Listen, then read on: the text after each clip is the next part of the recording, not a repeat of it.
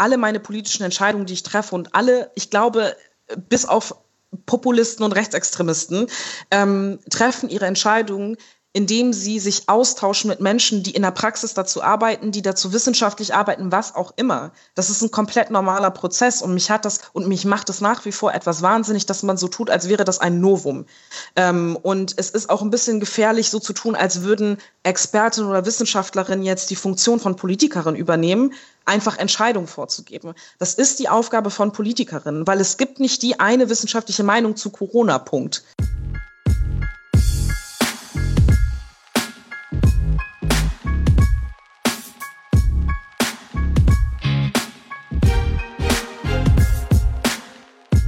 Hallo und herzlich willkommen zum Role Models Podcast, dem Podcast, bei dem wir inspirierende Frauen zu ihrem Leben, ihrer Karriere und dem, was sie auf dem Weg gelernt haben, interviewen.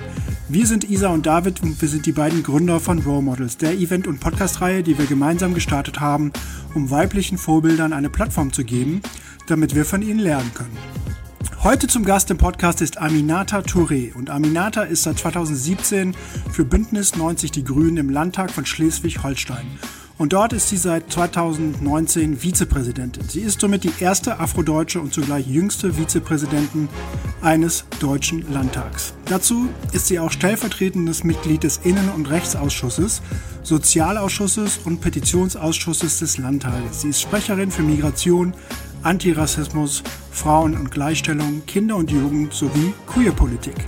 Wir sprechen mit Aminata über ihren Podcast Das nehme ich mal mit, über freie Zeit, über Reflexionsmomente und Verhandlungssituationen. Zudem teilt Aminata mit uns, wie man lernt zuzuhören und zu diskutieren und inwieweit Schreiben eine wichtige Komponente in ihrem Leben und Alltag ist. Wir gehen auch auf ein aktuelles politisches Arbeiten ein und auch was Politik mehr denn je in einer Krise leisten muss. Es ist wirklich sehr interessant, was Aminata uns für Einblicke gibt, denn ihre politischen Themen sind mit der aktuellen Corona-Krise stark vernetzt.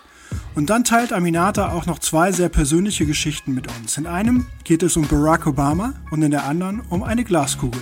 Bevor es losgeht, stellen wir euch unseren Partner Schieß Mercedes vor. Und in der aktuellen Ausgabe des Schieß Mercedes Newsletters interviewt die promovierte Philosophin und Autorin und Gastautorin des Newsletters Rebecca Reinhardt Mara Bertling. Mara ist Gründerin und geschäftsführende Vorstandsvorsitzende der gemeinnützigen Organisation Dein München. Und Dein München soll ein Best Case für Chancengerechtigkeit aufstellen.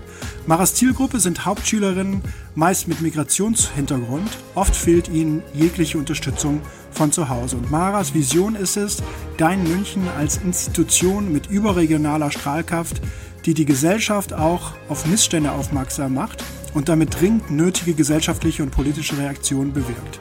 Im Interview geht es um Altruismus, also selbstlos zu handeln, das natürlich vor allem in der aktuellen Zeit eine große Relevanz hat. Bei Mara und Dein München heißt helfen auf jeden Fall die jungen Leute, die sie begleiten, ganz gezielt in ein selbstbestimmtes und selbstbewusstes Leben zu begleiten.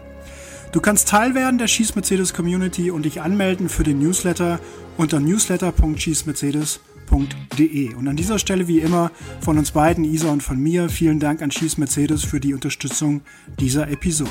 Ja, und jetzt geht's los mit dem Role Models Podcast. Hier ist Episode 47 mit der sympathischen, reflektierten und schreibfreudigen Aminata Touré. Und auch hier gilt wieder, die Tonqualität des Gesprächs variiert an einigen Stellen. Wir bitten euch dafür, bitte entschuldigt das. Hallo Aminata, danke für deine Zeit heute. Es ist ganz toll, dass wir mit dir sprechen können und dass äh, wir mal wieder zugeschaltet sind, alle drei aus unterschiedlichen äh, Orten. Du machst mit deinem Kollegen ähm, Lasse Petersdotter einen Podcast, äh, den ich mir angehört habe. Und äh, ihr habt den Titel euch ausgewählt, äh, Das nehme ich mal mit. Äh, und ich finde den Titel großartig. Und äh, deswegen wäre meine erste Frage, wir nehmen diese, dieses Gespräch an einem Freitag auf. Was nimmst du aus dieser Woche gerade mit?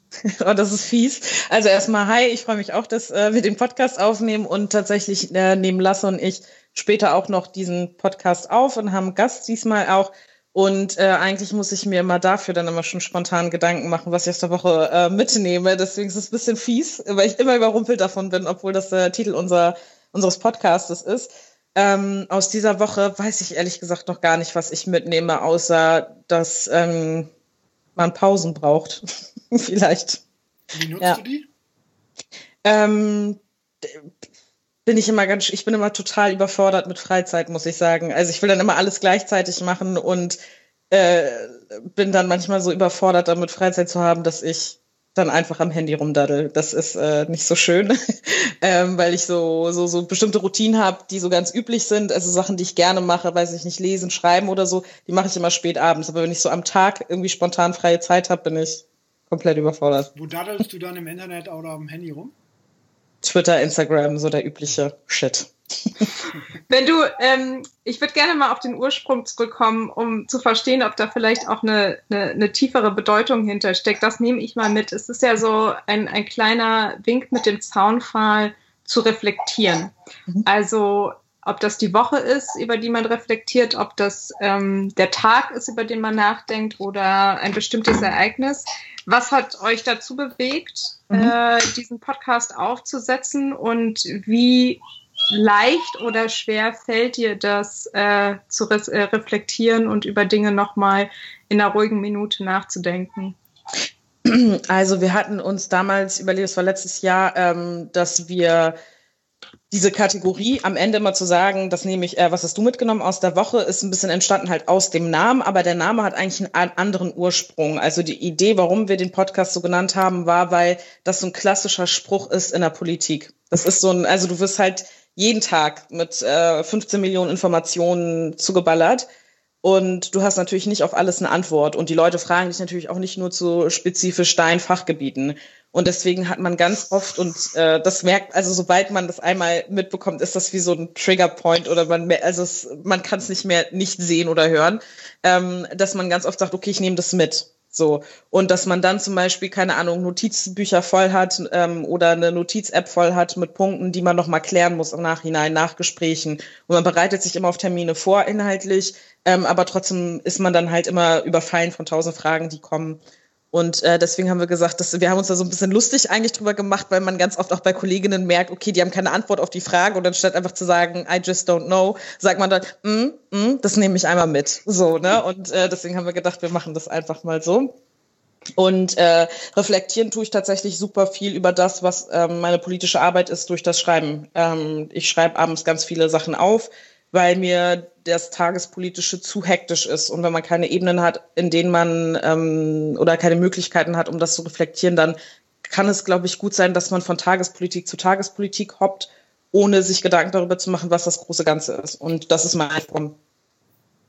Nimmst du dir da einen besonderen oder hast du ein besonderes Setup dafür? Oder äh, du hast gerade gesagt, du machst das äh, jeden Abend oder versuchst es jeden Abend zu machen. Brauchst du da sozusagen so eine zoomst dich irgendwie aus und äh, hast äh, irgendwie eine Umgebung, in der du das aufschreiben kannst? Oder passiert das automatisch, weil das für dich ein Abschluss des Tages oder so ist?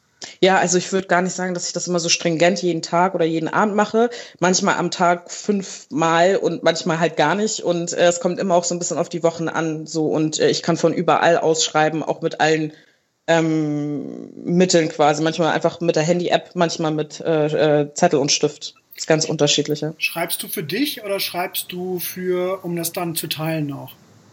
Äh, sowohl als auch. Also es gibt natürlich Sachen, also wenn man ein Mensch des öffentlichen Lebens ist, dann, und ich glaube, ich gehöre auch zu, zu, zu, zu, zu den Menschen, die kein Problem damit haben, Dinge zu teilen quasi. Ähm, umso wichtiger ist es aber auch für sich selbst Grenzen zu finden, weil wenn man komplett alles da gibt und so, dann ist es irgendwie auch ein bisschen schwierig für einen selbst und für das eigene Umfeld. Das darf man ja auch immer nicht vergessen. Ähm, aber ähm, ich schreibe auch ganz oft und daraus entstehen Reden zum Beispiel, äh, was total cool ist dann, weil man dann denkt, okay, das kann ich noch mal was rauskramen irgendwie. Also es ist ganz unterschiedlich. Was bringt dir das Schreiben? Gedanken sortieren. Also ich glaube, dass es ganz schwierig ist, wenn man sich ähm, über ein bestimmtes Thema, neu aufkommendes Thema Gedanken macht oder Themen, die man immer wieder bearbeitet und sich fragt, okay, wo ist eigentlich der Entwicklungsprozess meiner Gedanken oder sowas. Ich glaube, dass alles so super schnelllebig ist, dass man das manchmal gar nicht nachvollziehen kann. Und ich finde, dass man das durch das Schreiben besser sortieren kann. Das Lesen, um äh, Gedanken zu ordnen und so als Denkprozess zu nutzen, äh, stelle ich mir als sehr, ähm, ja, als sehr wirksam vor. Allerdings stelle ich mir auch vor, dass deine Arbeit oder dein, äh, dein, dein Leben extrem voll ist und extrem viele Themen hast und unterschiedliche Themen in unterschiedliche Detailgrade, äh, das Volumen an Informationen, das du verarbeiten, verstehen und, und irgendwie anwenden musst, ziemlich breit ist, da fühlt sich so die Zeit, die man nimmt zum Schreiben, fühlt sich wie viel Zeit. Also wie, mhm. wie balancierst du zwischen, also wie, wie investierst du da deine Zeit zu sagen, okay, jetzt muss ich mir Zeit nehmen, um zu, um zu schreiben, damit ich denken kann oder damit ich äh, mhm. Meine Gedanken geordnet habe? Und wie balancierst du das mit der, mit, dem, mit, der, mit den restlichen Aufgaben, die du zu erledigen hast? Also mhm. klingt ja wie so Luxus, ne? Ein bisschen so Zeitluxus, ja. dass man sich die Zeit ja. nimmt zum Schreiben was aber wichtig ist, dass man da, weil man ja dadurch auch denkt. Mhm, total. Und äh, genauso ist es auch. Also ich habe ähm, nicht so Situationen da, wo ich jetzt mir denke, okay, ich nehme jetzt fünf Stunden am Tag und schreibe jetzt mal meine Gedanken auf, sondern merke einfach, dass bestimmte Sachen sich so überschlagen und dass es diesen Moment braucht des Pause drücken und äh, das Reflektieren zum Beispiel. Und ähm, ob ich dann um 22 Uhr eine Serie gucke oder dann meine Gedanken sortiere quasi, das ist dann ähm, ja ein Stück weit mir selbst überlassen. Und vor allem ist, ähm, äh, verstehe ich das trotzdem ein Stück weit auch als Teil meiner Arbeit. Also weil wenn ich keine Reflexionsmomente habe, dann glaube ich, ist meine Politik auch schlechter. Wenn ich halt, und deswegen meinte ich das vorhin, dass ich den Eindruck habe, dass äh, man jeden Tag eigentlich Entscheidungen treffen muss, von bis. Ne? Also von Mitarbeiterinnen, äh, die man zu leisten hat. Das vergisst man auch ganz oft, dass man als Abgeordneter ja auch Arbeitgeberin ist, äh, bis hin zu, ähm, welche politische Agenda setze ich mir selbst und wie will ich auf tagesaktuelle Dinge reagieren. So, und äh, ich glaube, wenn man immer nur von einem Termin zum anderen hastet, von einem Tag zum nächsten, was zwangsläufig so ist, aber man nicht mal selber sagt, okay, ganz kurz, hier muss ich jetzt einmal kurz nachdenken und muss da einfach mal sortieren, äh, ohne funktioniert für mich nicht. Ich glaube, es gibt Leute, die keine Ahnung, die treiben Sport so und äh, gehen joggen und sortieren da ihre Gedanken. Ich hasse Sport und es gibt mir nichts und deswegen ist das für mich kein Ausweg. Ähm, aber genau, das ist einfach, das habe ich schon immer getan. Also das habe ich äh, nicht angefangen, seitdem ich Politik mache, sondern das habe ich schon immer getan und deswegen habe ich es eigentlich nur fortgeführt. Wenn du jemanden beibringen müsstest zu reflektieren, wie würdest du es beibringen? Hm, gute Frage. Ähm, beibringen zu reflektieren. Ähm, ich glaube, reflektieren ähm, bedeutet ein Stück weit auch nicht immer nur zu glauben, dass man selber recht hat, unterschiedliche Positionen gegeneinander abzuwägen und aber auch darüber nachzudenken, warum man eigentlich die Position hat, die man hat, selbst wenn, weiß ich nicht, vielleicht auch super viele Menschen dagegen halten. Also Politik besteht ja grundsätzlich daraus, immer wieder für deine eigene Meinung einzutreten und die der Partei, für die du stehst und das immer wieder auszuhalten. Und du, auf dich wird ja den ganzen Tag eingewirkt, eigentlich eine andere Position ein, äh, äh einzunehmen. Oder so, Kompromisse und, zu finden. Genau. Ne? Ja, ja. Genau, Kompromisse zu finden. So. Und äh, am liebsten wollen natürlich die politischen Konkurrentinnen, dass du deren Meinung mit einnimmst. Also ich versuche das ja auch, muss mir ja nichts vormachen. Ich versuche ja auch meine Kolleginnen zu überzeugen, dass meine Meinung besser ist als ihre. und am Ende des Tages ist es natürlich nie so, dass ich komplett 100 Prozent alles bekomme oder mein Kollege oder meine Kollegin, sondern dass wir dann reflektieren müssen, okay, was ist eigentlich dann die beste Entscheidung? Und äh, das ist es am Ende des Tages. Ne? Und das verlangt viel allem ab, auch sich die Frage zu stellen, wann macht ein Kompromiss Sinn? Das hängt immer von den Themen ab, es hängt immer von der Situation auch ab. Ähm, und wann macht ein Kompromiss nicht Sinn? Und dann ist es vielleicht besser, gar keine Entscheidung zu finden, sondern alle beharren dann auf ihre Position. Also auch das gibt es dann, ne? von bis. Kompromisse, keine Kompromisse, Entscheidungen, die schnell getroffen werden müssen, Entscheidungen, die man im Nachhinein auch bereut. Alles gibt es. So. Ich werde nicht die Fragen dominieren, aber ich habe dann noch eine Nachfrage. ähm, also wenn es so darum geht, äh, du sagst so, ich, ne, mein Ziel ist auch so ein bisschen, meine Kolleginnen und Kollegen über meine Meinung zu überzeugen oder andere Leute zu überzeugen und ähm, so Einfluss einzunehmen ne, auf die Meinung anderer. Wie, wie hast du in deiner Arbeit und in deiner Laufbahn gelernt, unterschiedliche Wege zu finden, wie man Leute beeinflussen kann oder wie was Einfluss bedeutet oder wie man das macht? Also gibt, weil ich, ich kann mir vorstellen, dass nicht jede Methode, wie du Einfluss nimmst, oder überzeugst oder zum Konsens kommst oder zum, ähm, zum Kompromiss kommst, derselbe Weg ist. Also was, mhm. was hast du für dich da gefunden, sind gute Wege, effektiv zu überzeugen oder zu beeinflussen? Mhm.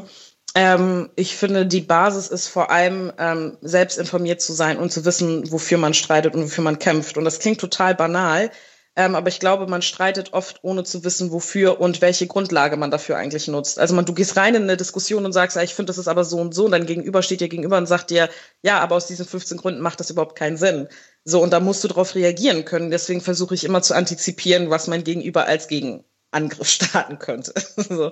äh, ist natürlich auch nicht nur smart, alle seine politischen Strategien äh, darzulegen, äh, wenn man noch äh, aktuell Politik macht. Aber ich will trotzdem einmal sagen, dass für mich ähm, Vorbereitung das A und O ist. Also ich bin nie unvorbereitet bei Debatten ähm, und lass mich nicht überrumpeln. Natürlich kommen Argumente, die du vorher nicht gesehen hast, die dann ja auch helfen können. Also ich bin total bereit und offen dafür, neue Argumente mit einfließen zu lassen. Weil wenn es eine Sache gibt, die ich wirklich gelernt habe in der Zeit, in der ich Politik mache, ist, dass ähm, Menschen Gründe dafür haben, warum sie andere Positionen haben. Und die muss ich nicht teilen, die muss ich auch nicht richtig finden, aber gerade in in einer parlamentarischen Demokratie vertreten wir ja bestimmte gesellschaftliche Positionen. Und wir haben in Schleswig-Holstein ja eine Koalition aus CDU, FDP und Grün. Und ich saß am ersten Verhandlungstag, als wir die Koalition äh, gebildet haben, da und dachte so, das war definitiv nicht der Grund, warum ich bei den Grünen eingetreten bin oder um Politik zu machen, um mit konservativen Liberalen zusammen Politik zu machen, und im Laufe der Zeit zu merken und auch zu checken, okay, Amina, du findest viele Positionen vielleicht nicht richtig, aber da draußen gibt es konservative Menschen, da draußen gibt es liberale Menschen und ob es mir passt oder nicht, äh, haben die gute Gründe dafür und ähm, es geht darum, gesellschaftliches Zusammenleben zu organisieren, bei dem alle ein Stück weit auftauchen. Wie, wie lernt man in solchen Situationen ähm, das richtige Zuhören? Also du sitzt äh, oder gehst in eine Verhandlung rein oder in eine Debatte rein und hörst erstmal sehr konträre Meinungen, die mhm. bei dir wahrscheinlich auch Trigger auslösen im Kopf und man am liebsten wahrscheinlich sich das Mikro in die Hand reißt oder in die Hand nehmen äh, möchte, um die eigene Meinung kundzugeben. Wie lernt man dieses richtig Zuhören? Gedanken sortieren im gleichen Moment und dann vielleicht die eigene Meinung auch, äh, auch nochmal verändern, bilden und dann irgendwann natürlich auch selbst äh, äh, teilen. Also, ne, wie gehst du daran oder wie, wie hast du das gelernt, dieses, äh, dieses äh, anders zuhören oder vielleicht mhm. ähm, achtsamer zuhören? Ja, also es ist ein bisschen, David, du hattest eben gerade angesprochen, es gibt ja unterschiedliche Situationen, in denen man verhandelt oder diskutiert. Das tut man ja bei Weitem nicht nur mit seinen Koalitionspartnern zum Beispiel, sondern auch in der eigenen Partei. Das ist auch ein komplett anderes Setting. Oder wenn ich mit, weiß ich nicht, mit irgendwelchen NGOs unterwegs bin und mit denen diskutiere oder keine Ahnung. Also es sind ja ganz viele unterschiedliche Settings. Aber zuhören, wie du schon eben gerade meintest, äh, Isa, ist ähm, ein sehr relevanter Faktor. Und Mensch, es, man kann zuhören oder man kann nicht zuhören. So. Und was, ähm, glaube ich, einfach grundsätzlich wichtig ist, ist tatsächlich nicht immer nur als erstes zu denken, ich starte den Gegenangriff, sondern wirklich versuchen zu wollen, nachzuvollziehen, warum hast du diese Position, die du inne hast. So, und da, dadurch muss es nicht dazu kommen, dass man selber seine Position schwächt oder sonst was, sondern erstmal zu verstehen, aus welcher Ecke kommt eigentlich diese Positionierung, Gegenargumente dann zu formulieren oder zu sagen, warum bin ich eigentlich dagegen, warum sehe ich das anders und dann zu gucken, dass man gemeinsam äh, eine Lösung findet. Und äh, ich meine, ich mache halt Flucht- und Migrationspolitik, Antirassismuspolitik und Gleichstellungspolitik mit Konservativen und Liberalen. Ähm, da gibt's leichtere Themen, um äh, Konsens zu finden. Und ähm, in den letzten drei Jahren, das hat auch ähm, einen Entwicklungsprozess gegeben. Also von Anfang an erstmal die Bilder, die ich von denen im Kopf hatte und die, die von mir hatten. Ein paar Bilder sind nach wie vor geblieben und man äh, konfrontiert sich immer noch mit den gleichen Stereotypen quasi, was man über Grüne denkt, was man über Liberale denkt oder äh, Christdemokraten. und bei anderen Punkten hatte ich echt so Momente da, wo ich dachte, okay, krass, wir haben hier voll was Gutes gemeinsam auf den Weg gebracht, weil alle das Interesse hatten ein gemeinsames Ziel zu verfolgen. Und das ist etwas, was man ja auch nicht selber komplett kontrollieren kann. Ich kann ja nicht bei meinen Kollegen irgendwie wissen, ob sie jetzt Interesse daran haben, dass wir eine Lösung finden. Manchmal will man ja gar keine Lösung finden und sagt sich, nö, es interessiert mich einfach nicht. Aber ich finde es immer wichtig, deutlich zu machen, dass das auch Prozesse sind, die man lernt. Also man geht nicht in die Politik, weil Politik kein Ausbildungsberuf ist man geht da nicht rein und weiß dann, so verhandle ich am besten oder so positioniere ich mich am besten. Und es gibt viele Faktoren, die mit einspielen, die gar nichts mit deinem Verhandlungsgeschick zu tun haben, sondern vielleicht auch mit der ähm, Frage, ob du jemand bist, der populär ist, ob du jemand bist, der streitbar ist, ob du ein gutes Standing innerhalb deiner eigenen Partei oder auch in dem Parlament hast. Also das sind alles so Faktoren, die mit einspielen. Bist du eine Frau, bist du ein Mann, gehörst du zu einer Minderheit? Also all diese Faktoren spielen halt mit rein, ähm, in solchen Verhandlungssituationen. Und das lernt man einfach. Also manchmal kommt man durch, manchmal nicht. Äh, das ist einfach ein langer Lernprozess und ich lerne auch jeden Tag Neues dazu, muss ich auch dazu sagen. Was lernst du gerade im Moment? Ähm, jetzt gerade lerne ich, äh, inwiefern ähm, die letzten Wochen in dieser Corona-Pandemie, ähm, dass es einen krassen Zusammenhalt gab der unterschiedlichen äh, in, in den Parlamenten vertretenen Fraktionen gibt, sich das jetzt aber inzwischen ein Stück weit wieder aufkündigt.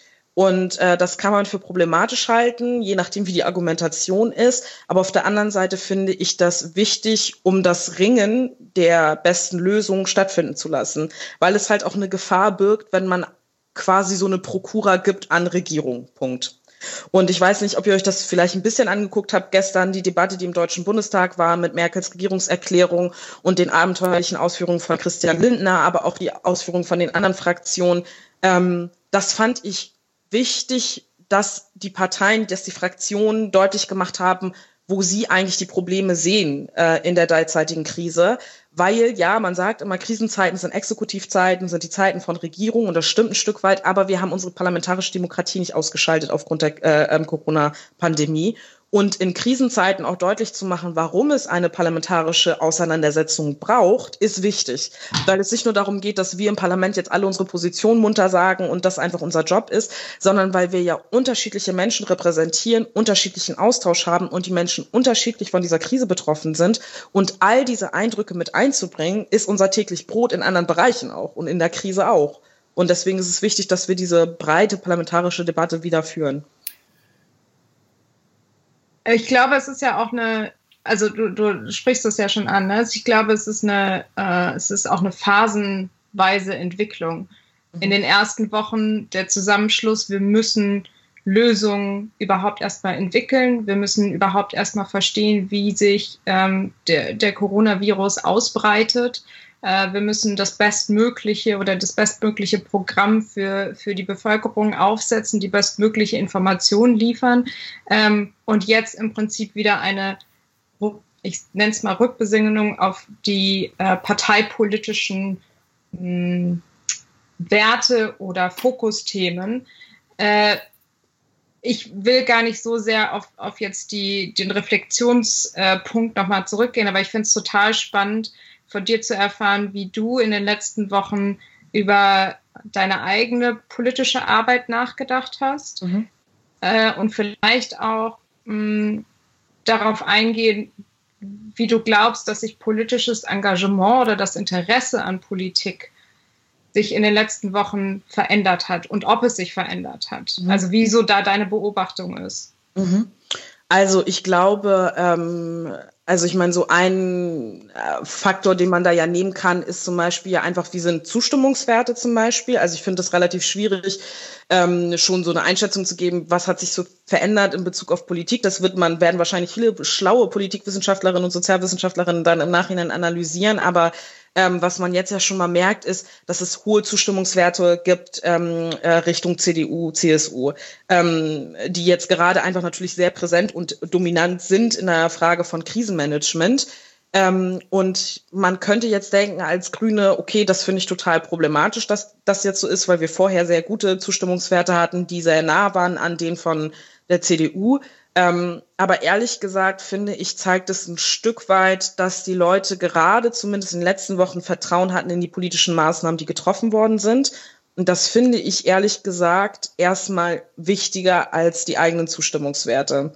Das finde ich nicht das Klügste zu sagen, aber ich finde es, ich fand es ehrlich gesagt wichtig, dass in eine solche Gesundheitskrise, eine Krise für uns alle, noch nie da gewesen, nicht auch noch das politische Vertrauen ähm, verloren geht weil auch das beobachtet man ja in anderen Staaten, wenn man halt, weiß ich nicht, ähm, einen Präsidenten hat wie Donald Trump, der jetzt irgendwie vorschlägt, ähm, Desinfektionsmittel sich zu spritzen, das kann man fast nur noch als Satire auffassen, aber das ist halt ernsthaft gemeint von dem.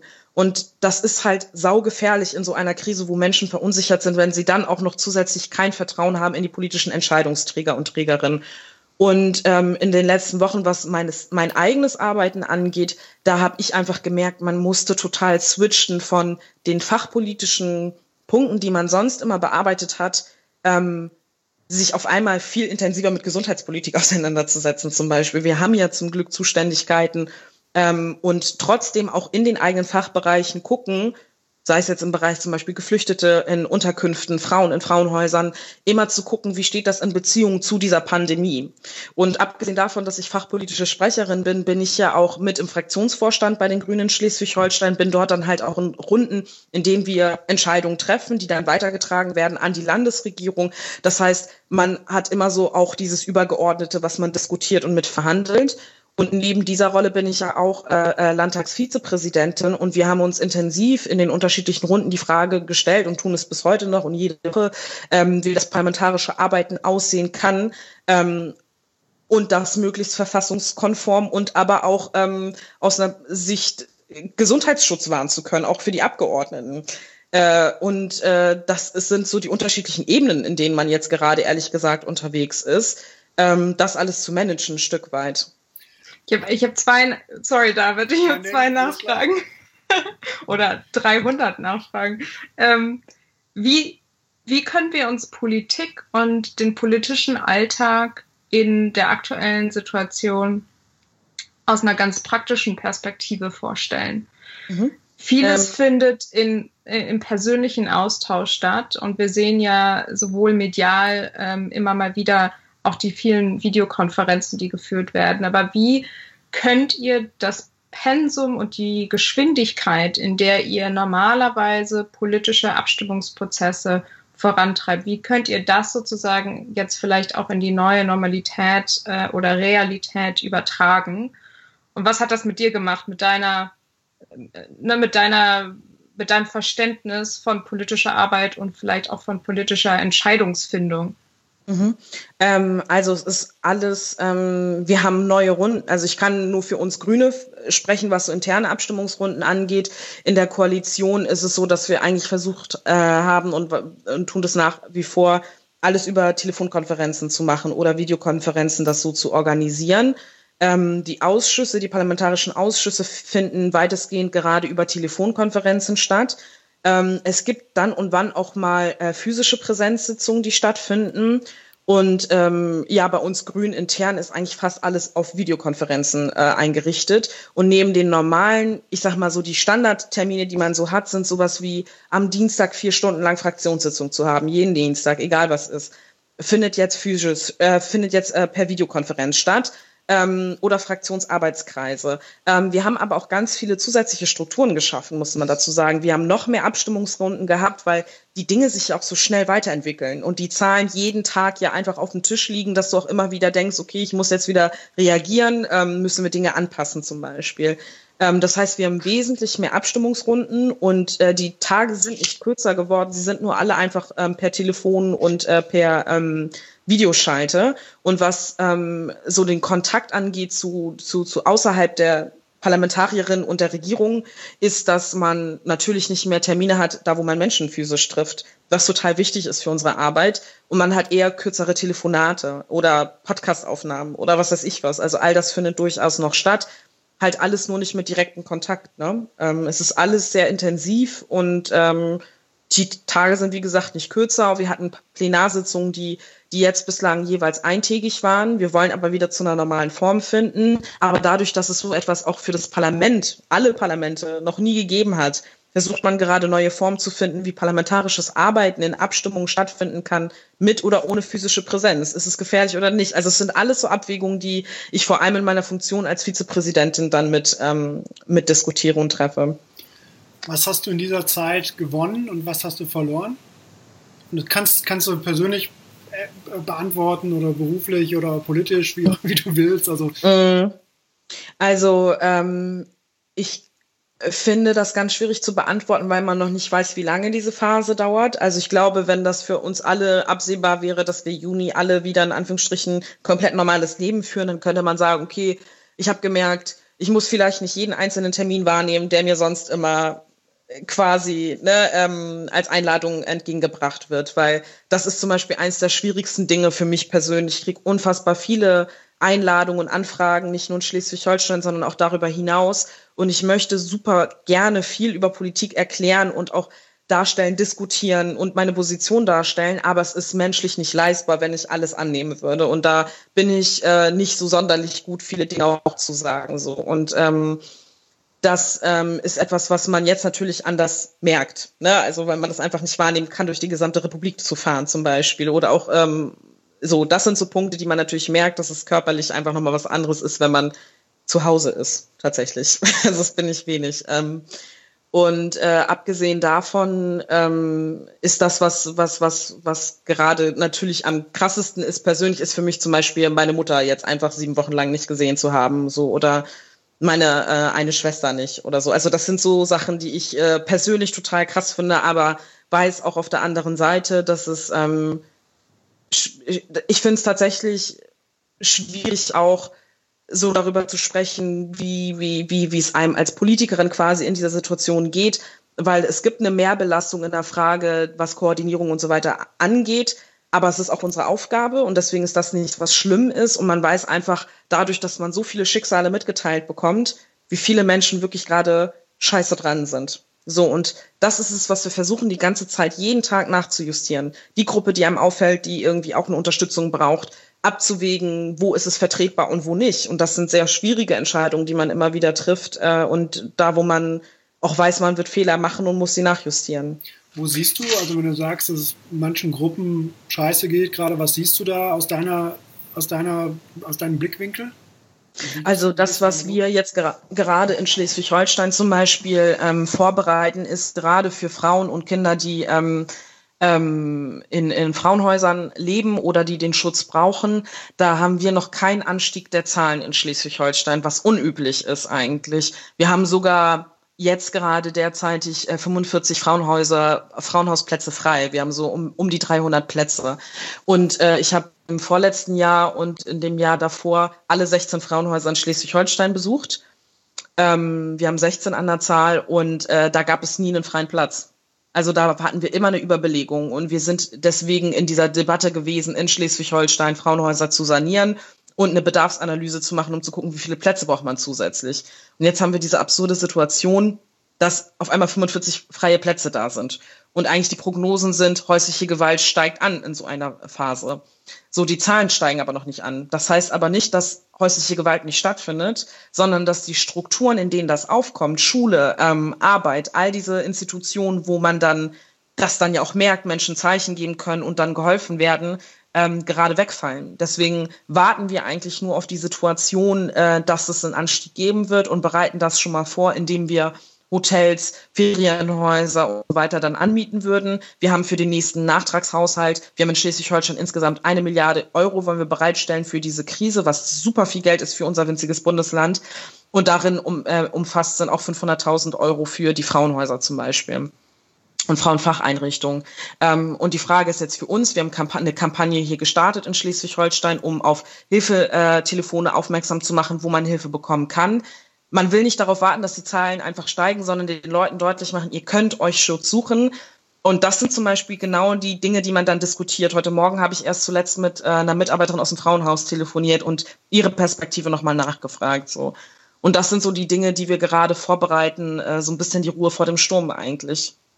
Das gleiche, gilt, das gleiche gilt ja auch für, ähm, für Kinder, die, mhm. ne, die in Familien sind und die sich sonst vielleicht äh, in der Schule oder äh, in einem anderen gesellschaftlichen Umfeld ähm, öffnen können äh, und über das sprechen können, was vielleicht zu Hause passiert. Äh, äh und diese Strukturen, wie du sagst, die gibt es gerade nicht. Ne? Also genau. Und da sieht man auch an Zahlen, dass die nach oben gehen oder dass die Schätzungen nach oben gehen, ähm, aber das alles noch sehr hinter verschlossenen Türen leider, um das mal so zu sagen, passiert ne? genau. äh, oder stattfindet. Mm, ich finde das total spannend, dass deine Themen äh, ja eine sehr starke Vernetzung mit dem gesundheitspolitischen Fokusthema gerade haben. Also du hast äh, das Thema Frauenhäuser angesprochen, du hast ähm, betreust auch das Thema Gleichstellung. Ich glaube, das ist auch ein wahnsinnig wichtiges mhm. Thema ähm, und ein großes Thema, über das gerade sehr stark diskutiert wird. Äh, du hast in einem Podcast oder in deinem Podcast oder ich glaube in deinem oder in einem Podcast ähm, gesagt, dass äh, deine Prognose für nach der Krise ist, dass wir relativ schnell wieder darin, dahin zurückfallen, in die Normalität umzu, äh, umzuswitchen. Also eigentlich wieder das Gleiche machen wie vorher. Was können wir denn tun, dass das nicht so passiert? Und ähm, ich will so ein bisschen die Frage einmal aufs Persönliche hinlenken, aber vor allem auch aufs Politische.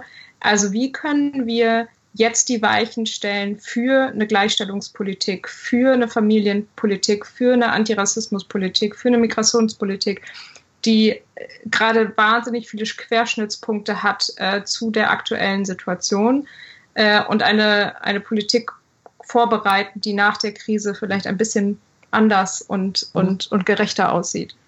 Also ich glaube, was wichtig ist, ist in der Krise darauf aufmerksam zu machen, dass die Probleme, die man schon vorher benannt sind, jetzt vermehrt auftreten. Ähm, da quasi nicht äh, sich zu denken, ach, das ist jetzt nachrangig, darüber müssen wir jetzt nicht sprechen, weil es gibt wichtigere Themen, weil alle im Zusammenhang zueinander stehen. Also wenn wir über häusliche Gewalt sprechen, ähm, wenn wir über Rassismus sprechen, über all diese Themen, dann sprechen wir nicht über die, weil uns langweilig ist in Zeiten, in der keine Corona-Krise ist, sondern weil es ein reales Problem ist ist für viele Menschen im Alltäglichen. Und Krisen ähm, verstärken gesellschaftliche Konflikte einfach ums Hundertfache. Wir diskutieren in einer breiten Masse über die Situation von Pflegehelferinnen und Pflegekräften insgesamt, wie schlecht die bezahlt sind. Wir diskutieren darüber, dass Frauen in extrem vielen derzeitig systemrelevanten Bereichen arbeiten. Ähm, wenn man all diese Themen ähm, gerade aus einer gleichstellungspolitischen äh, Perspektive vorher angesprochen hat, dann haben viele immer müde gelächelt und gesagt, hm, ja, ist total wichtig auch. Ähm, und jetzt lass uns über was anderes sprechen quasi. Ähm, deutlich zu machen, auch nach der Krise oder in der fortwährenden Krise, dass das keine Themen sind, die man einfach nur diskutiert aus Langeweile, sondern weil es halt einfach relevant ist für extrem viele Menschen selbst und für unser gesamtgesellschaftliches Zusammenleben. Also dass häusliche Gewalt oder Themen, die Frauen explizit betreffen, keine Themen sind, die nur für die relevant sind, die Hälfte der Gesellschaft, sondern natürlich dann auch ähm, dann jemanden betrifft, der jetzt gerade im Krankenhaus liegt und vielleicht äh, nicht zu, den, äh, äh, zu der Gruppe der Frauen gehört, aber trotzdem davon betroffen ist, wenn Frauen überbelastet sind in diesen äh, Sektoren beispielsweise. Das heißt, wir müssen immer wieder deutlich machen, warum das eine gesamtgesellschaftliche Relevanz hat, mit bestimmten Gruppen in unserer Gesellschaft vernünftig umzugehen, um es mal zusammenzufassen letzten Endes. Ähm, und das wird es nach der Debatte, nach dieser Krise auch äh, geben müssen. Und ich habe das jetzt schon erlebt, dass ähm, wir bieten als Grüne unterschiedliche Veranstaltungen an zu unterschiedlichsten Themen. Ja, ich habe auch schon Veranstaltungen gemacht, Online-Veranstaltungen, die einfach gar nichts mit der Krise zu tun haben, weil es auch Menschen gibt, die sagen, ich kann, ich muss manchmal einfach raus, ich kann dieses Wort Corona nicht hören. So und wollte trotzdem in den Austausch geraten mit Menschen, die mir sonst auch folgen. Und dann habe ich ein äh, eine, eine, ähm, einen Insta-Live gemacht zu dem Thema Afrohahn, so mit äh, einer anderen schwarzen Frau, die sich mit diesem Thema auseinandersetzt. Und das haben super viele Menschen total gut gefunden, einfach auch mal über andere, gar nicht Corona-bedingte Themen zu sprechen. Also, und das ist ja etwas, was ich den gesamten Tag über mache, mich damit auseinanderzusetzen. Und die Frage ist aber ein Stück weit trotzdem, wie kriegt man das transportiert, auch die Entscheidungen, die man trifft, die Themen, mit denen man sich befasst, auch nach draußen zu transportieren. Das ist schwierig, wenn man die ganze Zeit im Homeoffice ist quasi. Ähm, und äh, ja, da eine Breite an Themen versuchen wir als Grüne auch ein Stück weit anzubieten von Rassismus auch in der Corona-Zeit. So ist halt immer noch relevant. Die Situation von alleinerziehenden Frauen in der Corona-Zeit, aber dann vielleicht auch einfach mal nur über Klimaschutz zu sprechen. Und man tapselt sich da immer so durch, ist das angemessen oder nicht? Wirkt das so, als würde man sich irgendwie, keine Ahnung, alle reden über Corona und die Grünen übers Klima, so, ne? Also, ist ja auch eine Gefahr irgendwie quasi, äh, wenn man sich zu weit davon wegbewegt. Aber ich glaube, die Menschen haben da ganz unterschiedliche Bedürfnisse und da ein Angebot irgendwie auch an, anzubieten, ist so ein Versuch, den wir starten. Ich habe, du hast es eingangs auch schon ein bisschen so erzählt, dass du, dass so die, die Gefahr ist, dass man so ein bisschen im Alltag, im politischen Alltag so rumhasselt und von einem Thema zum nächsten äh, reagiert. Und du hast es gerade so ein bisschen eingeleitet, diese Gefahr, dass man trotz einer großen Krise wie Corona gerade trotzdem noch handlungsfähig bleiben möchte und gestalten möchte. Wie schaffst du es selbst, das, die Balance herzustellen zwischen reagieren zu müssen ne, auf, eine, auf eine Krise für, äh, für bestimmte Gruppen, äh, Bevölkerungsgruppen und wie viel davon du aber auch noch weiterhin agieren kannst, also gestalten kannst. Und, mhm. und, und wie entscheidest du damit? Weil ich kann mir vorstellen, dass manchmal es die richtige Entscheidung ist, gerade zu reagieren. Mhm. Ähm, oder wann, wann ist es eine Reaktion, äh, vielleicht eine Ablenkung, eine, auch eine Ablenkung und man sollte wieder in so einen Gestaltungsmodus reingehen. Und vielleicht mhm. Hilft das Menschen, die das hören, auch ein bisschen abstrahiert von der Politik einfach zu sehen, zu sehen, wie geht man um mit so einem Reaktionsmindset und einem Agi Agierungsmindset. Mhm. Also ich glaube, ähm, dass es vielen Menschen ähnlich ging, so in den ersten Tagen der Krise hier in Deutschland zumindest, dass man so ein bisschen, keine Ahnung, man hat sich alles Mögliche an Informationen reingezogen, äh, wollte sich irgendwie eine Basis schaffen, um zu gucken, worum geht's hier eigentlich, was passiert hier eigentlich, wie krass kann uns das treffen. Mm, und äh, diese Diskussion haben wir als ähm, Fraktion, als Partei dann intensivst auch geführt und man war viel im Reagieren-Modus. So, okay, das passiert, wir müssen reagieren. Das passiert, wir müssen da reagieren. Also ganz schnell irgendwie überall die Feuerwehr sein zu wollen. Ähm, und zeitgleich aber natürlich dann auch ähm, zu agieren ein Stück weit. Ne? Also, weil ich meine, wenn man zum Beispiel die Landesregierung, die dann unterschiedliche Verordnungen auf den Weg bringt, so. Und wir dann mitdiskutieren, wie sieht sowas eigentlich aus, was für politische Forderungen haben wir eigentlich, ähm, sowas dann mit einzubringen oder mit reinzuwerfen in Form von diese Position zu vertreten. Also man ist sowieso immer ein bisschen im Agieren und im Reagieren zeitgleich, aber jetzt ist man meiner Meinung nach schon ein Stück weit mehr, mehr in der Phase zu sagen, okay, wir müssen akzeptieren, dass das keine Phase ist, die nur sechs Wochen andauert, sondern die uns noch mindestens bis zum Ende des Jahres äh, beschäftigen wird und im nächsten Jahr höchstwahrscheinlich auch. Deswegen brauchen wir langfristige Strategien, nicht nur für die nächsten drei, vier Wochen, weil das viel der Modus war, in dem man unterwegs war. Das heißt, wir sind schon längst dabei zu überlegen, okay, was bedeutet das aber für unseren Themenbereich, wenn das in fünf Wochen noch so ist? Was sind die möglichen Auswirkungen, wenn man fünf Monate lang in einer geflüchteten Unterkunft ist? Ähm, und mit vielen Menschen zusammenlebt. Also an diesen Konzepten arbeiten wir gerade und sind dafür viel im Austausch mit Experten und Expertinnen, die sich damit auseinandersetzen. Und das ist übrigens auch so ein Punkt gewesen, der mich so ein bisschen wahnsinnig macht in der gesamten Debatte gerade, dieses, ja, man muss den Experten und Expertinnen zuhören, muss der Wissenschaft zuhören. Das ist nichts Neues für Politik. Und wenn es was Neues für Politik ist, dann wäre das saugefährlich. Ähm, alle meine politischen Entscheidungen, die ich treffe und alle, ich glaube, bis auf Populisten und Rechtsextremisten ähm, treffen ihre Entscheidungen, indem sie sich austauschen mit Menschen, die in der Praxis dazu arbeiten, die dazu wissenschaftlich arbeiten, was auch immer. Das ist ein komplett normaler Prozess und mich hat das und mich macht es nach wie vor etwas wahnsinnig, dass man so tut, als wäre das ein Novum. Ähm, und es ist auch ein bisschen gefährlich, so zu tun, als würden Expertinnen oder Wissenschaftlerinnen jetzt die Funktion von Politikerin übernehmen, einfach Entscheidungen vorzugeben. Das ist die Aufgabe von Politikerinnen, weil es gibt nicht die eine wissenschaftliche Meinung zu Corona, Punkt. So, und äh, es gibt auch nicht die eine einzige Meinung zu Rassismus oder zu Frauenpolitik oder was weiß ich was. Das ist ja gerade der Punkt. Das ist ein Aushandeln von Position. Das findet in Corona jetzt auch statt. Das, was wahrscheinlich neu ist, ist, dass man die Expertinnen viel sichtbarer sieht. So, dass man jemanden wie Drosten kennt, ja, oder Kikule oder ähm, wen auch immer. Also das ist, glaube ich, ein Novum und das hat schon immer stattgefunden. Und jetzt ist es aber so, dass ja, man das Gefühl hat, es wird zum ersten Mal sichtbar, dass Politik so funktioniert. Abwägungsprozesse, Aushandlungsprozesse mit Expertinnen. Wir haben in den letzten Wochen gesehen, dass die, also dass die Politik wieder eine Rolle spielt, vielleicht anders als, als zuvor. Also dass wieder so ein Blick auf die Politikerinnen und Politiker des Landes geworfen wird, auch, auch global, zu schauen, gibt mhm. uns Orientierung, gibt uns Klarheit, ähm, gibt uns Führung. Und das ist ja ein schönes Signal eigentlich, ne, das zu sehen, dass da ähm, ein Vertrauen doch besteht. Ähm, das kann man natürlich debattieren, äh, zu welchem Grad das ist, aber ein Vertrauen darin zu sagen, wir möchten, dass ihr uns da durchführt. Und, ähm, und wir natürlich im Alltag viele Normalitäten, so Abstriche jetzt, ähm, ähm, ähm, ja, einführen mussten, um durch diese Krise durchzugehen.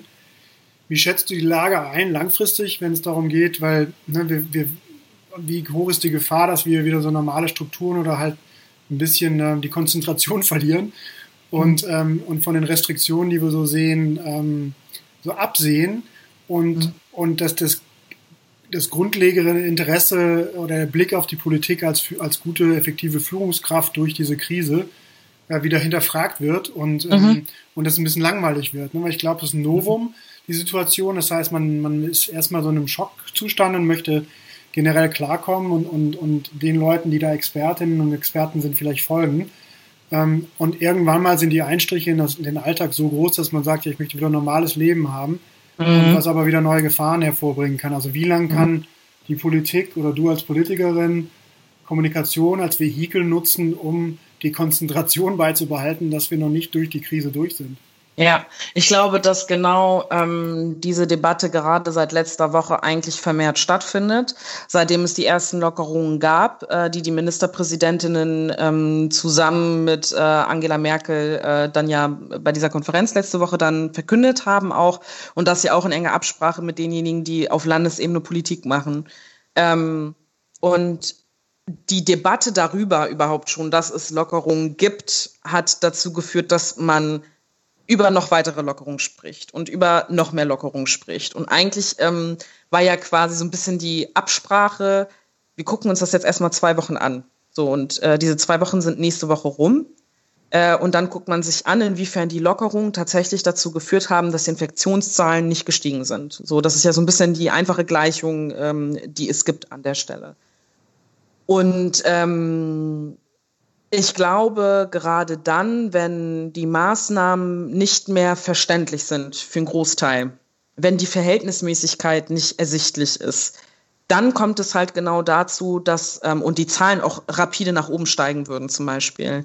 Ich glaube, dann gibt es einen den, den, den Vertrauensvorstoß, den es gab, der ist dann an der Stelle, glaube ich, ein Stück aufgebraucht oder wird dann aufgekündigt politisch erlebt man das ja schon. Gestern in der Debatte zum Beispiel hat Christian Lindner ganz klar gesagt, ähm, die Zusammenarbeit, die es jetzt in den letzten Wochen gab, die wird an der Stelle jetzt aufgekündigt von der FDP. So ähm, das Vertrauen in oder beziehungsweise dieses ja, dass man da jetzt einfach sagt, das findet man okay, welche Besch ähm, äh, Beschlüsse dort gefasst werden. Ich glaube, dass diese Debatte gerade jetzt schon stattfindet und man schon viel kritischer hinblickt und sich sagt, so, okay, ich weiß nicht, ob die Maßnahmen gut sind. Es ist ein bisschen paradox, weil die Zahlen, dass sie so gering waren, hatten ja viel damit zu tun, dass die Maßnahmen sinnvoll waren, die man geschlossen hat, getroffen hat. Und deswegen ja gesagt hat, lasst uns über die ersten Lockerungen nachdenken und auch sprechen, weil man sich ja auch über die ganzen anderen weiteren Effekte Gedanken machen muss, wie häusliche Gewalt, Vereinsamung, Suizidraten, all diese Fragen, die sind ja nicht irrelevant. Man muss sich ja die Frage stellen, welche Auswirkungen haben auch die, ähm, die Shutdowns so. Und äh, man möchte keine Gleichung zum Schluss, glaube ich, haben, bei der man sagt, Menschen sind nicht durch Corona gestorben, aber die Zahl derer, die durch äh, Suizidraten oder durch häusliche Gewalt gestiegen, ähm, ähm, gestorben sind, ist viel höher. Also deswegen stellt man sich natürlich die Frage, welche Gleichung will man zum Schluss haben, die ähm, verständlich ist. Und ich glaube, unsere Aufgabe ist es, und ich glaube, das war vor der Krise schon schwierig, Politik zu vermitteln, politische Entscheidungen zu vermitteln. Wie sie zustande kommen, wie Entscheidungen getroffen werden und warum sie geführt werden. Ich glaube, dass wir gerade eine hohe Aufmerksamkeitsdichte haben, dass das von vielen täglich verfolgt wird, dass man versteht, wie es dazu kommt, ein Stück weit. Aber ich glaube, in dem Moment, wo man es nicht mehr nachvollziehen kann, wird es problematisch.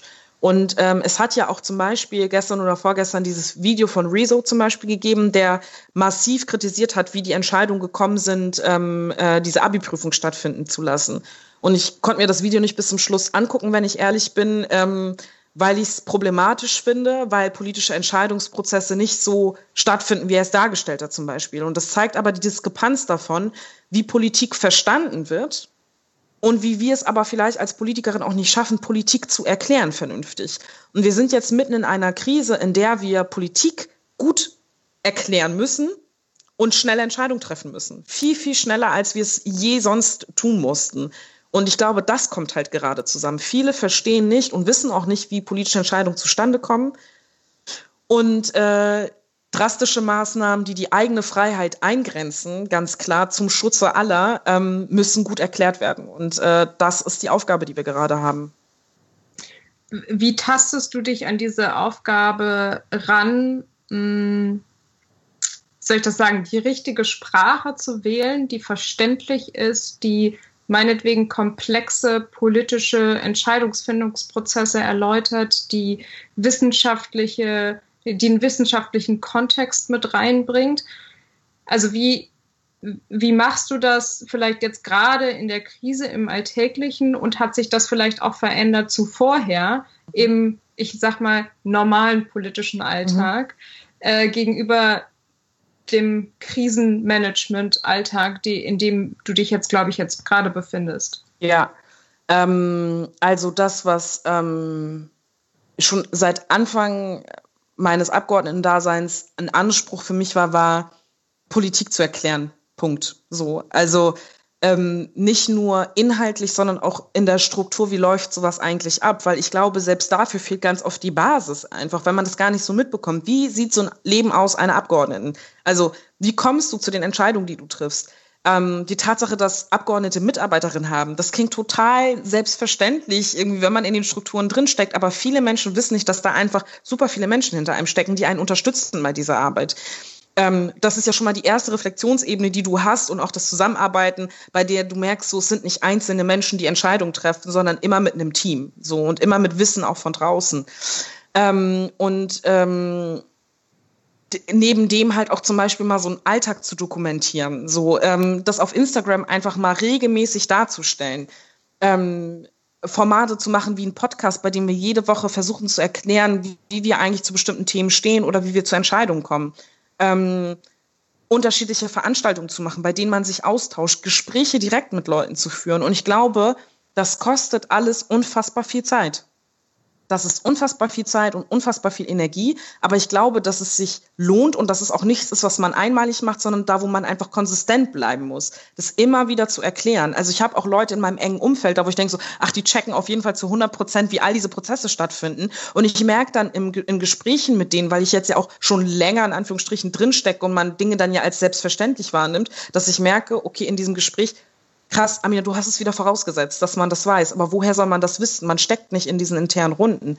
Das heißt, ich glaube, das ist eine Aufgabe, die jeden Tag stattfindet, die Teil unserer Aufgabe ist als Politikerin, immer wieder zu erklären, wie Entscheidungen stattfinden. Weil ich glaube, wenn man sich Politik oft anguckt, im Fernseher anmacht, dann sieht man, da sitzen irgendwelche Leute in einer Runde, treffen Entscheidungen, treten vor die Kamera. That's it. So. Und das ist aber nicht Politik. Ähm, sondern nur ein Teil davon. Und das immer wieder zu erklären, das ist auch jetzt in der Krise notwendig. Weißt du noch, äh, kannst du dich an einen wichtigen Moment vor genau einem Jahr im April 2019 erinnern? April 2019, an einen wichtigen Moment? Ähm, ja, kann ich. Welcher kommt dir da ähm, Sinn? Hoffentlich der ähm, gleiche wie meiner. Ähm, Im April 2019 habe ich äh, Barack Obama kennengelernt. Das war ein, ja, das war schon ein krasser Moment, sag ich mal. Du kannst uns da mal beschreiben, wie das für dich war? Mhm. Völlig surreal, ehrlich gesagt. Ähm, äh, weil ich das sechs Wochen lang auch niemandem erzählen durfte. Also auch bis zu dem Tag, an dem ich ihn vorgestellt habe und ähm, kennenlernen durfte, durfte ich das niemandem sagen. Äh, und das heißt, du konntest mit keinem de de deine Gefühle teilen, was in dir vorgeht. Ähm, ich habe es natürlich meiner Familie erzählt. Also die haben halt gesagt, ich soll es niemandem erzählen, aber ich gedacht, okay, das werden die schon mit einrechnen, dass ich das meiner Familie erzähle. Wie ähm. läuft denn sowas ab? Also kommt da, meldet sich da jemand bei dir und sagt, hier, so läuft der Prozess ab, so protokollmäßig oder wie? Ähm, ja, also es gibt so einen Vorlauf ähm, zu dieser Geschichte. Ich war in den USA ähm, paar, ein halbes Jahr vorher ähm, bei so einer Konferenz und habe im Rahmen dessen die Obama Foundation kennengelernt, die Organisation, die er quasi ins Leben gerufen hat nach seiner Präsidentschaft zusammen mit seiner Frau. Und äh, die haben wir kennengelernt, ähm, waren dann so im engen Kreis von schwarzen Abgeordneten aus Europa, die dort waren und Europa vertreten haben quasi. Und ähm, im Nachhinein hatten wir halt die Kontaktadressen und so weiter. Und äh, die machen unterschiedliche Obama Town Halls weltweit. Und dann war ich im Februar nochmal in den USA, ähm, in Kalifornien, und da war eine riesen Obama Town Hall auch. Und da war er auch, da habe ich ihn zum ersten Mal gesehen quasi, ähm, aus, keine Ahnung, 150 Meter Entfernung äh, und dachte so, oh mein Gott, ich bin im gleichen Raum. Und äh, dann meinte eine der Mitarbeiterinnen im Nachhinein zu mir, die wussten da schon, dass sie mich fragen werden für die Obama Town Hall in Berlin, aber konnten es mir zu dem Zeitpunkt noch nicht sagen, was ich total gemein fand. Ähm, und äh, dann hatten sie mich, äh, ich glaube, eine Woche oder zwei Wochen nach dieser ähm, Reise in Kalifornien dann gefragt, ähm, ob ich ähm, bereit dazu wäre, Obama vorzustellen und ihn kennenzulernen und so weiter. Und dann habe ich natürlich komplett krasse Schnappatmung gehabt und habe gesagt, ja, natürlich mache ich das.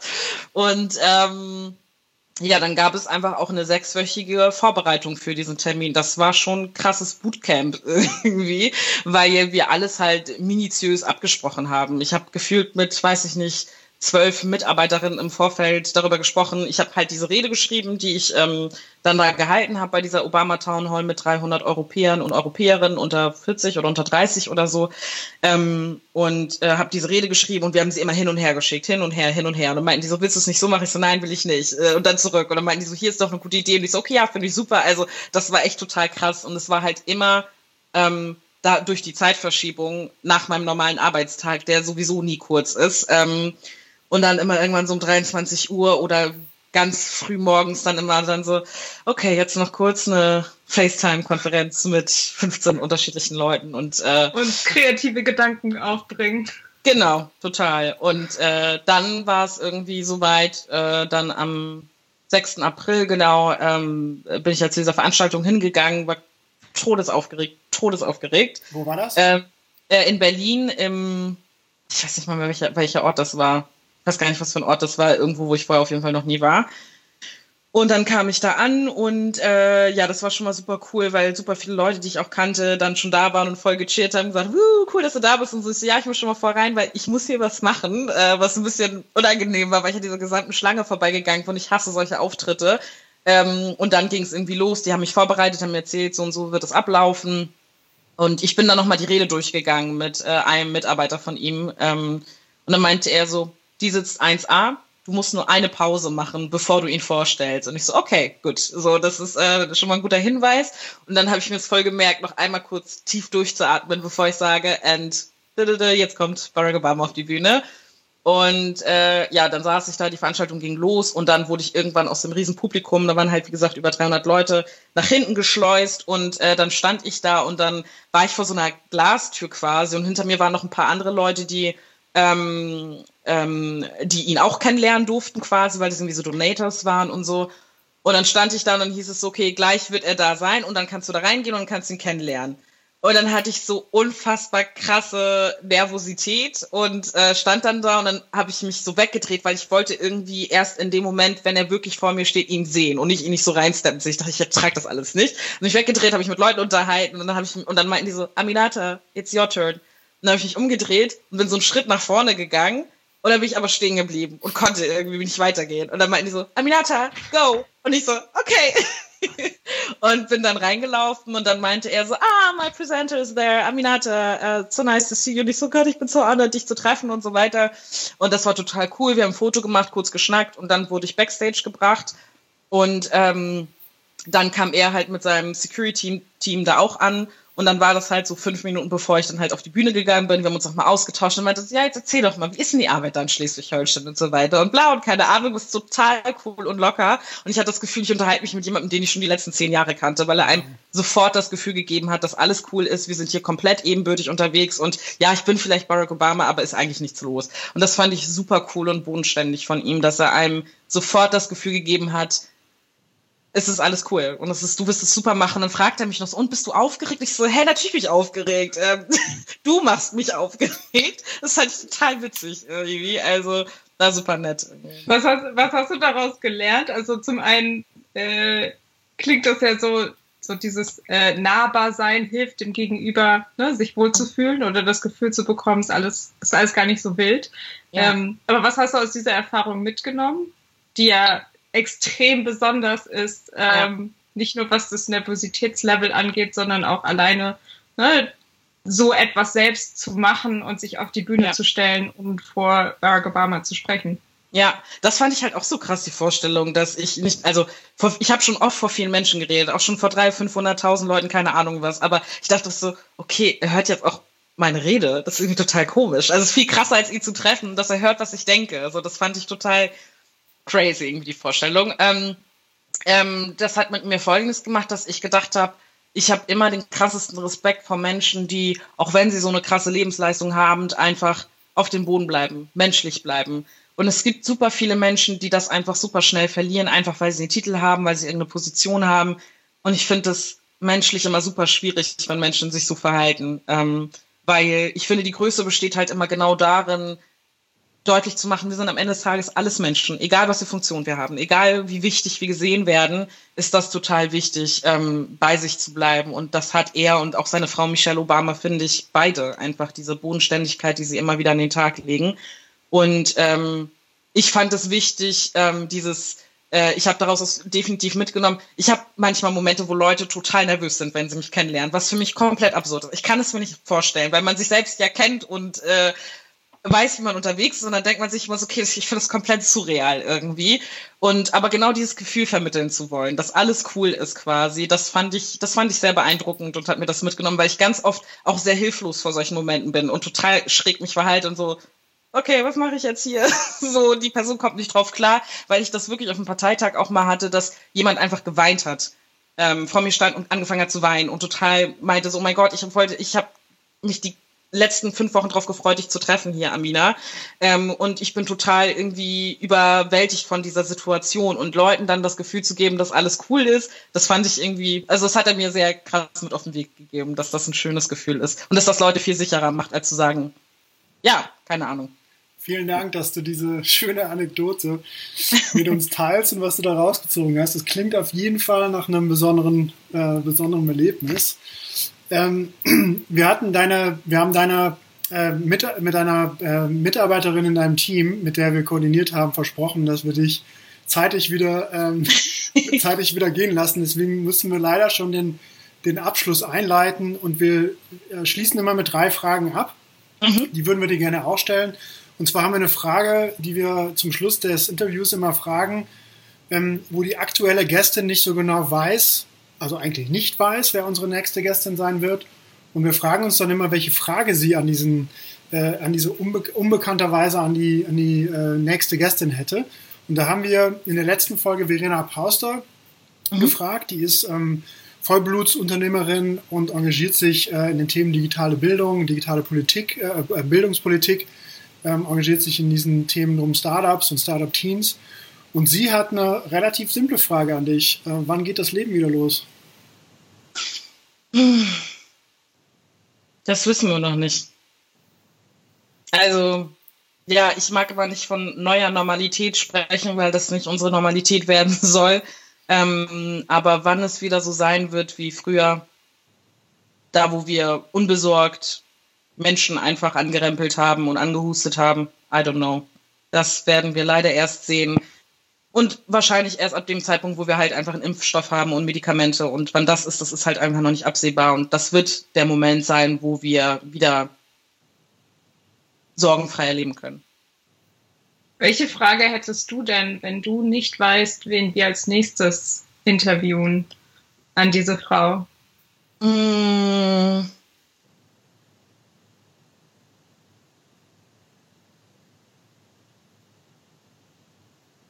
Was ist das Schönste am Job? Sehr schön. Kannst du das für dich beantworten? Ja, ja doch. Ähm, ich glaube immer Momente, in denen man merkt, dass man etwas verändert hat, tatsächlich. Also sei es gesetzlicher, parlamentarischer Natur, aber auch bei Menschen ganz direkt. Das sind die schönsten Momente. Schreibst du dir die besonders auf, diese Momente? Also Du hast, vorhin, du, du hast vorhin darüber äh, oder davon erzählt, dass du, dass du äh, aufschreibst oder schreibst, um zu reflektieren. Mhm. Also hast du so eine Liste von schönen Momenten oder besonderen Momenten, die, die dein politisches Handeln, Agieren beeinflussen? Ähm, ich erzähle immer viel zu viel cheesy Sachen von mir selbst, aber ich erzähle trotzdem. ähm, und zwar äh, seit ein paar Jahren, eine Freundin von mir hatte mir das mal erzählt. Und ich fand, das war voll die schöne Idee, weil ich finde, dass man, das ist, liegt wahrscheinlich auch in der Natur des Menschen, dass man sich immer eher auf die negativen Dinge äh, fokussiert und am Anfang des Jahres sich immer vornimmt, ich melde mich jetzt beim Fitnessstudio an, ich werde jetzt gesund essen und äh, sowieso ein besserer Mensch sein. Und ich finde, das ist unfassbar viel Druck, sich mal vorzunehmen, was man alles besser machen wird. Und man hat selten den Moment, so zurückzublicken und zu sagen, was war eigentlich schön. Und ich finde, selbst wenn man das dann so gedanklich durchgeht, weiß man das nie wirklich. Und deswegen habe ich mir halt angewöhnt, seit, ich weiß nicht, bestimmt schon sieben Jahren oder so, habe ich halt so eine, so eine, so eine Kugel, so eine Glaskugel. und ähm, da werfe ich immer im Laufe des Jahres rein, was schöne Momente waren. Das ist ganz oft ein Stichwort. So zum Beispiel, keine Ahnung, vielleicht ein richtig tolles Gespräch mit meiner Mutter gehabt. So, und dann schreibe ich auf, Gespräch mit meiner Mutter. So, und dann das Datum dazu und schmeiße es dann rein und mache das so im Laufe des Jahres. Manchmal sind es nur fünf Zettel, manchmal sind das 50 Zettel, keine Ahnung. Ähm, und dann am Ende des Jahres Silvester immer öffne ich dann immer diese Box und gucke dann immer rein und merke dann immer, krass, das war voll, voll, voll viele schöne Momente einfach, die ich inzwischen auch teilweise vergessen habe. Und deswegen ähm, schreibe ich das vielleicht nicht so ganz dezidiert auf, aber diese äh, Momente gibt es auf jeden Fall. Und ich finde, das ist einfach eine schöne Tradition. Super Tipp, eine, super Tradition. Ja, super ja, Idee. Ich, fang, ich bastel direkt jetzt eine Box und fange damit an. Aber vorher darf man nicht luschern, man darf wirklich nicht reingucken. Nee, man muss krass. geduldig sein bis zum Jahresende, ja. ja. Hier kommt unsere letzte Frage. Weißt du noch, wo du mit 14 Jahren warst? Äh, mit 14 Jahren, ja, das weiß ich noch. Da war ich in Münster und das war ein schwieriges Jahr, weil das so kurz nach, ähm, wir haben so die deutsche Staatsbürgerschaft bekommen, als ich so 12, 13 war. Und äh, das war eigentlich ein schöner Moment, weil man dann einfach sicher in Deutschland bleiben durfte. Aber ähm, unser Vater hatte uns halt verlassen. Mhm. Ähm, und äh, das war halt das Jahr danach quasi. Okay. Deswegen war es ein schwieriges Jahr für, für, für, für meine Familie und mich. Ja. ja. Wenn wir jetzt zu dritt zusammenreisen zeitlich äh, nach Neumünster äh, in diese Zeit, welchen Rat gibst du Eminator mit auf den, auf den Weg? Mmh dass es gut war, dass ich zu dem Zeitpunkt, glaube ich, intensiver angefangen habe zu schreiben. Mhm. also gar nicht mal so. Also ich glaube, ich habe es sehr früh gelernt, dass es okay ist, in seiner eigenen Welt sich so zu befinden, aufzuschreiben, zu lesen und keine Ahnung was. Und da hatte ich so eine sehr intensive Phase von, ich äh, war voll viel in Bibliotheken irgendwie und habe da voll viel abgehangen und habe da viele Sachen gelesen und so. Und ich dachte zu dem Zeitpunkt, dass ich total schräg bin. Äh, ähm, weil ich halt voll gerne Zeit alleine verbracht habe und Bücher gelesen habe in der Bibliothek. Ähm, und im Nachhinein würde ich mir wahrscheinlich sagen, es ist überhaupt nichts schräg daran. So ist voll okay. Sehr schöner Abschluss. In Corona-Zeit ganz viele andere Leute auch. ja. Vielen Dank für deine Zeit. Ähm, Danke vor, allem, vor allem an einem Freitagnachmittag. Ähm, ich hoffe, du kannst bald Feierabend machen durchatmen, die Sonne noch genießen ja. und äh, ein paar Zeilen aufschreiben. Ja. Das hat uns sehr viel Spaß gemacht. Danke dir für deine Gedanken und für, ähm, für das, was du uns so geteilt hast und mitgeteilt hast. Und ähm, wo können wir oder wir und die, die Hörerinnen und Hörer dich denn finden oder mehr von dir lesen, hören, sehen? Also natürlich ähm, auf Instagram, da heiße ich Aminash Mina. Das ist so witzig, mich hat noch nie jemand gefragt, warum ich da eigentlich so heiße. Und ich habe diesen Account angefertigt, bevor ich Politik gemacht habe, also so ein paar Monate davor, und hatte einen übertriebenen Nicki Minaj Spleen zu dem Zeitpunkt und habe mich deswegen Amina Minaj genannt. Und äh, mich hat noch nie jemand darauf angesprochen. Ich weiß nicht, warum ich das jetzt gerade selber einfach erzähle, aber das ist auf jeden Fall mein ähm, Instagram-Account. Voll gut, danke ähm, für die Story. Und äh, dann auf meiner Website äh, findet man eigentlich auch alles Aktuelle äh, und aminata-touré.de und äh, Facebook, Twitter genauso. Ähm, und dann bei Instagram, glaube ich, am nächsten dran. Ja, genau, das wollte ich gerade noch sagen. Bitte mach weiter, so du hast es vorhin im Gespräch auch gesagt. Ähm, also nahbar zu sein, Politik zu erklären. Und ich glaube, das ist gerade solchen Zeiten total wichtig, dass wir Politikerinnen und Politiker haben, die diese extra Energie und diese extra Zeit aufbringen, um, um Politik zu erklären und um politische ähm, Prozesse zu erklären. Deswegen bitte, bitte weitermachen und äh, wir haben uns total gefreut, dass du dir Zeit genommen hast. Ich habe mich auch gefreut. Es war ein sehr schönes Gespräch. Danke euch. Ja, auch von meiner Seite vielen Dank und besonders auch, weil ja deine Hauptverantwortung äh, politisch im Lande Schleswig-Holstein liegt. Deswegen ähm, großen Dank, dass du dir eine Stunde, eine Stunde 15, anderthalb Stunden aus, deiner, aus deinem vollen Kalender nimmst, um über die äh, Bundeslandsgrenzen hinaus ähm, einen Beitrag zu leisten. Deswegen auch von meiner Seite vielen Dank und bitte mach weiter so und hoffentlich bald mal in Person in Berlin wiedersehen. Sehr genau. Und dann, ich schicke dir, ich schick dir, sobald ich meine Glaskugel gebaut habe, schicke ich dir ein Foto. Sehr gerne. Total gute Inspiration für ein Wochenendprojekt. Äh, das freut mich. Vielen Dank. Macht's gut, bis dann, ciao. ciao. Vielen Dank an Aminata und vielen Dank an dich fürs Zuhören. Du kannst uns helfen, unsere Interviewgästinnen noch sichtbarer und noch hörbarer zu machen. Du kannst das tun, indem du diese Folge mit deinen Freundinnen und Freunden, deinen Kolleginnen und Kollegen, deinen Bekannten und Verwandten teilst. Oder teile diese Folge in den sozialen Medien.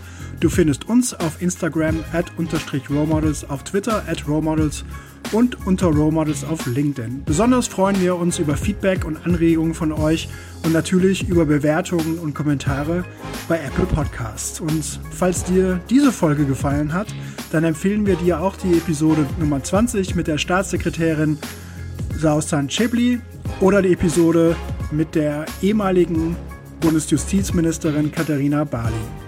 Also vielen Dank nochmal fürs Zuhören. Vielen Dank auch an unseren Partner Schieß Mercedes für die Unterstützung dieser Folge. Und vielen Dank an Jasmin Stockinger für die redaktionelle Mitarbeit an dieser Folge. Wir hoffen, ihr bleibt gesund. Bis zum nächsten Mal. Bis dahin, euer David und eure Isa.